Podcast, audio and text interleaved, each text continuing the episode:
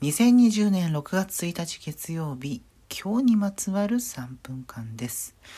今日のテーマは眉ゆ引退にまつわる3分間と、えー、元 AKB48 の渡辺真由さんが昨日付でですね所属事務所を退所して芸能界を引退されたというふうに今日発表されました、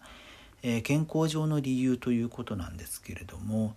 まだえ、渡辺さん26歳なんですよね。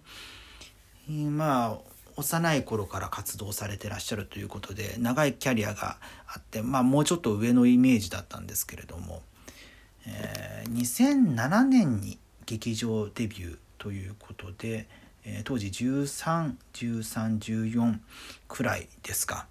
から活動されていたということなんですけれども、えー、あの最近はね女優としてね、えー、AKB48 卒業後に去年の朝ドラ「夏空」で広瀬すずさんの同僚のアニメーター役なんかされていて、えー、活躍を見ていたわけなんですけれども過去遡るとねこれ2012年か。え、テレ東でやっていた「サバドル」っていう「まゆゆ」っていうのは実は30代後半の、えー、高校教師だったっていう、とんでもない設定のドラマだったんですけれども あの奇抜な内容とその若いのに老けた演技っていうのができるその演技力みたいなとこにこう驚きを感じた記憶があるわけなんですがもうそれからも8年経つんですねっていうのも驚きなんですけれども、まあ、26歳というところが一つの節目、えー、第二の人生に踏み出すタイミングになったというところで思い出したのが、AKB にかつて所属されていた大島優子さん今はま女優で活動されてらっしゃいますけれども、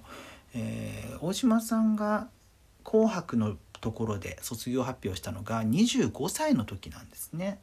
で、まあ、そこから第二の人生として、えー、まあえー、頂点から、えー、別のところに行ったという節目になったと。で、まあ、自分今32になりましたけれども、え、まだ第一の人生がうん、区切りになるような成し遂げたという気持ちが全くない状況なんですけれどもアイドル特に10代から活躍されてる方からしてみると20代の半ばのところで一つの節目になる方っていうのは多いんじゃないかなというふうに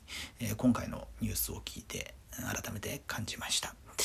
明日も22時台に更新予定です。今日にまつわる3分間でした。